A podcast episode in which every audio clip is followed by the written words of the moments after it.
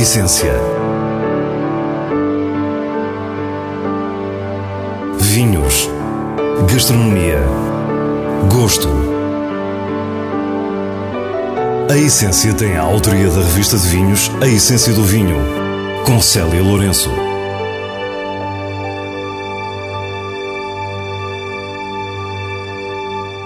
Boa noite. Em Montargil, no Alto Alentejo, vamos conhecer os vinhos do Monte da Raposinha para depois descobrirmos o universo Enopor, a empresa multirregiões que detém marcas tão diversas como a clássica Caves Velhas em Bucelas ou a Estrela Pop Lagosta nos vinhos verdes. Depois chegam as sugestões semanais e o prazer da leitura com os vinhos de bolso. Fique para o que é realmente essencial. A vila de Montargil pertence ao Conselho de Ponte Sor, no distrito de Porto Alegre. É lá que vamos encontrar o Monte da Raposinha, onde somos recebidos pelo produtor João Nuna Taíde. Bem, eu costumo dizer que o Monte da Raposinha uh, existe antes de existirem os vinhos. Uh, o meu avô é que nasceu aqui, nesta zona, em Montargil.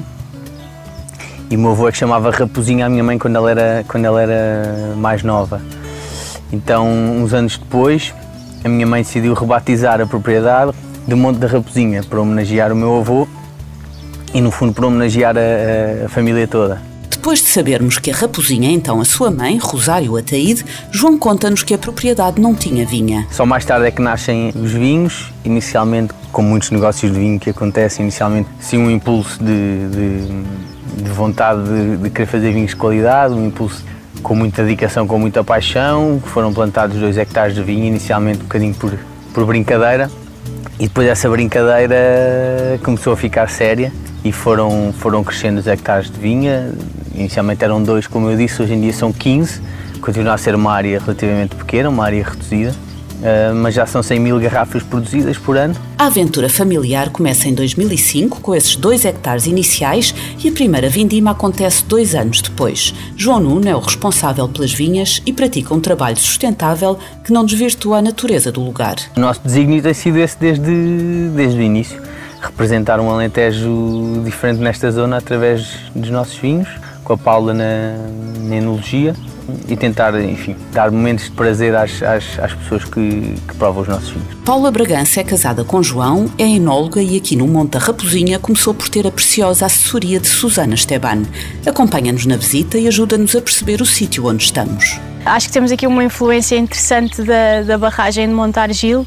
Estamos realmente muito que chegar a 500, 400 metros de linha reta da barragem e um, uma cota abaixo da barragem. Por isso, primeiro é de esperar que a barragem não, não se parta se não ficamos debaixo d'água, uh, mas o que nós sentimos muito é esta influência da, da barragem, das manhãs muito frescas. Eu acho que é isso que acaba por tornar este terroir se calhar mais, mais única, a influência da barragem, de este controle de temperatura das manhãs, mesmo em agosto, manhãs muito frescas. Estamos na sub-região de Porto Alegre, dominada pela Serra de São Mamed, com vinhas de maior altitude, solos de granito e algumas manchas de xisto.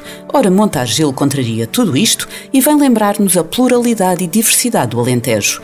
Aqui, a altitude não ultrapassa os 60 metros do nível do mar, a barragem cria um mesoclima próprio e na vinha caminhamos sobre algo muito diferente. Aquele tal sol de calhau rolado, eh, muito próprio de se calhar de um, de um rio que existiu aqui, ou que ainda existe um pequenino, mas, mas com certeza passou aqui com mais intensidade e deixou este tal calhau rolado. Paulo e João pretendem que os seus vinhos traduzam então esta paisagem diferente. Aqui no, no Monte da Raposinha, mais do que enologia, nós gostamos de trabalhar eh, um bocadinho a parte de viticultura tentamos que a, vinha, a uva e a vinha estejam o mais saudável possível e que transmitam muito esta sensação deste lugar. E chegamos ali à adega e tentamos fazer um bocadinho o mínimo, respeitar o que a uva tem, trabalhá-la um bocadinho dependendo da gama para que vai também, obviamente, mas sempre que mantenha esta, esta frescura e esta sensação de lugar. A gama de entrada tem o rótulo Raposinha, depois vêm os vinhos Monte da Raposinha e no patamar seguinte surge a marca Ataíde. O branco é 100% Chardonnay, portanto aqui o nosso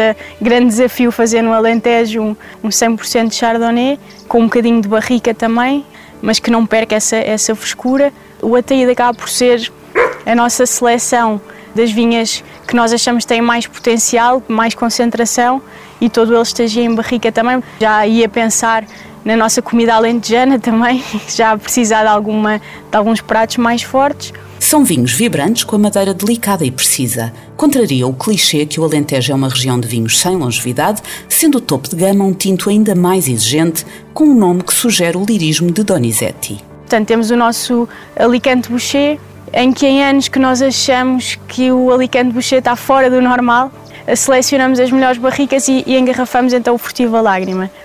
A parte desta nossa gama, estamos a tentar fazer algumas experiências. A primeira delas é uma vinha que já temos certificada como biológico e este ano eh, vamos então fazer o nosso primeiro vinho 100% bio, portanto 100% com certificação biológica. No final da nossa visita ao Monte da Raposinha e com a promessa de novidades num futuro próximo, João Nuno Ataíde reforça o que o motiva. O propósito é o mesmo desde o início, é fazer vinhos com qualidade, é fazer vinhos com caráter, é fazer vinhos que acima de tudo representem esta zona e consigam representar o terroir e mostrar o terroir e o Alentejo improvável que eu costumo chamar, que é o Alentejo daqui, um Alentejo um bocadinho diferente.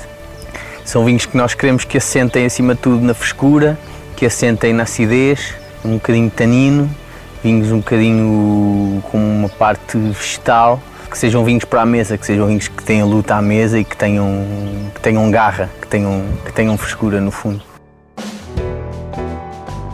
O grupo Enopor Wines, como o conhecemos hoje, foi criado em 2005 e uniu algumas das mais antigas empresas de vinho nacionais com áreas de negócio desde a produção do granel até à distribuição. Pedimos a Nuno Santos, administrador do grupo, para nos explicar o modelo. Vamos começar pelo princípio. A Enopor uh, inicia-se como projeto em si em 1996, quando, quando o grupo uh, resolve adquirir, digamos assim, as, cabras, as antigas Caves de Dom Teodósio. Essa empresa estava numa situação complexa, que depois, entretanto, nós tentámos reativar, e a partir daí, até, até 2000, a empresa teve um desenvolvimento e, um, e, uma, e, uma, e uma transformação completa. Começa então a procura de novos investimentos, sempre com foco em marcas com valor. E a partir daí, em 2001, aparecem as Caves Velhas eh, que se juntam ao portfólio e as, e as adegas Camilo Alves. Em 2004, 2003, 2004, as Caves Acácio e as Caves Morabasto, Cavipor, eh, Caves Monteiro. E, portanto, nessa altura, as empresas mantinham-se todas independentes entre si, uh, autónomas, mas com uma gestão, digamos assim, de cúpula centralizada até que em 2005 é criado definitivamente o modelo atual da Enopor, cujo conceito unificador tem um objetivo claro. Agregar, acima de tudo, eh, culturas diferentes, eh, clientelas diferentes, modos de pensar e de trabalhar e de fazer negócio bastante diferentes entre si.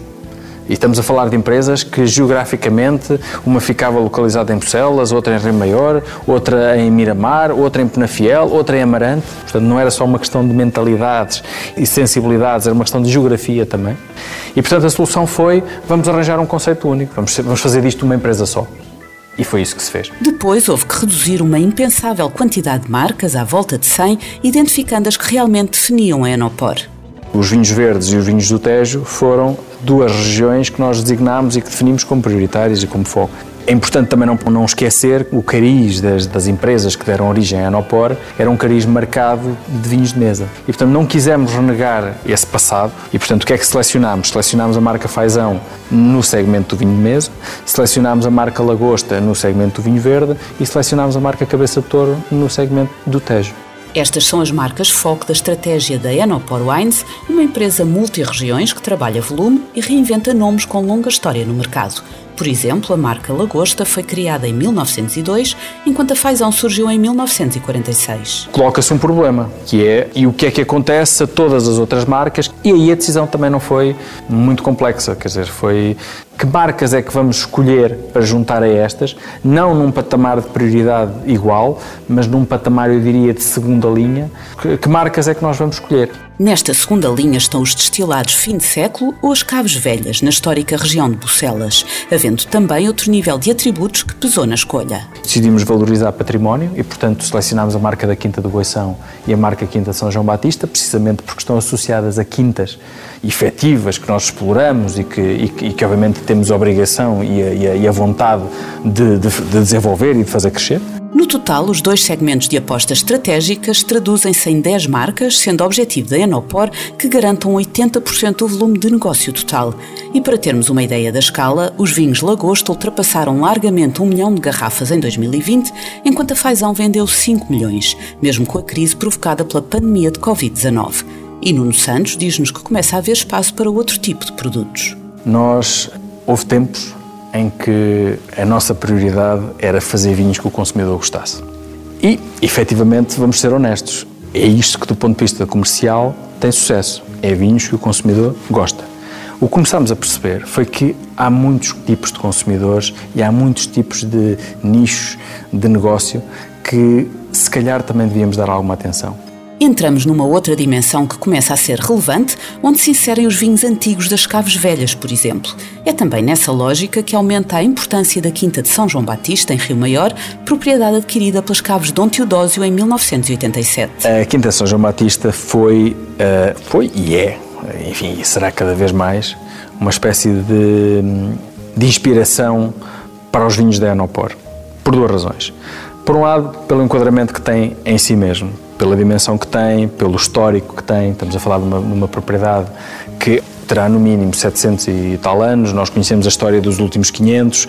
Por outro lado, a Quinta está integrada numa reserva de biodiversidade classificada pela Unesco há 40 anos. Classificámos os nossos vinhos da Quinta de São João Batista como reserva de biodiversidade. Nós queremos apelar, nós queremos proteger, nós queremos desenvolver os conceitos de ecologia, de enoturismo, de, das pessoas poderem desfrutar e beneficiar daquilo que a natureza nos oferece da, da sua forma mais simples e mais pura. Para finalizar a nossa conversa, Nuno Santos diz-nos o que a expansão da área de vinha da Quinta de São João Batista já pôde proporcionar cabeça de touro é produzido hoje na Quinta de São João Batista. Já era verdade no passado, embora não na totalidade. Hoje São João Batista está a crescer em termos de vinificação, em termos de área de vinha, e portanto nós hoje já temos a capacidade de conseguir assegurar quer a marca Quinta São João Batista, quer a marca Cabeça de Touro, produzida 100% aqui. E isto para nós é uma garantia muito importante para o consumidor, porque quando o consumidor abre uma garrafa de cabeça de touro, sabe de onde é que vem. Pode vir cá, ver as vinhas, provar as uvas, e isso faz toda a diferença. E agora o diretor da revista de vinhos, Nuno Pires, fala-nos das sugestões desta semana escolhidas nos selos altamente recomendado e boa compra da revista. Bote 2016 é um vinho tinto do Dão, produzido pela Casa de Moraes, a partir de uma pequena vinha centenária com diversas castas misturadas. Ali ao perfume do Dão, com as suas notas de pinhal e bagas silvestres delicadas. A uma boca seca, fresca e de textura vincada. É um vinho com caráter e sentido de lugar altamente recomendado. A Adega da Vermelha Grande Reserva 2017 é produzido pela Adega Cooperativa da Vermelha, na região de Lisboa. Trata-se de um lote de Cirá e Tauriga Nacional que se traduz num vinho volumoso e concentrado, generoso na fruta e na juventude. Fácil e prazenteiro, é uma boa compra para a revista de vinhos. Nos vinhos de bolso trazemos-lhe A Voz do Dão, o Diálogo da Uva e do Vinho, um projeto fotográfico assinado por Adriano Miranda e Nuno André Ferreira. Os dois fotógrafos conseguiram captar imagens menos evidentes de um Dão profundamente rural, feito de pessoas e feito de paisagem. Há um realismo e uma humanidade sem retoques ou maquilhagem que nos confronta com a vida nas vinhas e nas adegas, num olhar sem filtros. A Voz do Dão é uma edição Gráficos Associados. E assim nos despedimos, relembrando o dever coletivo de ficar em casa. O estado de emergência nacional assim o exige e a nossa consciência também. Para a semana, à mesma hora, teremos mais vinhos e muitas histórias contadas por quem os faz. Tenha uma boa noite.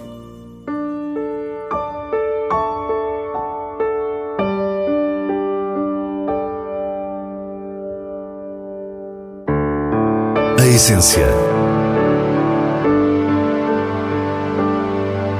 vinhos, gastronomia, gosto.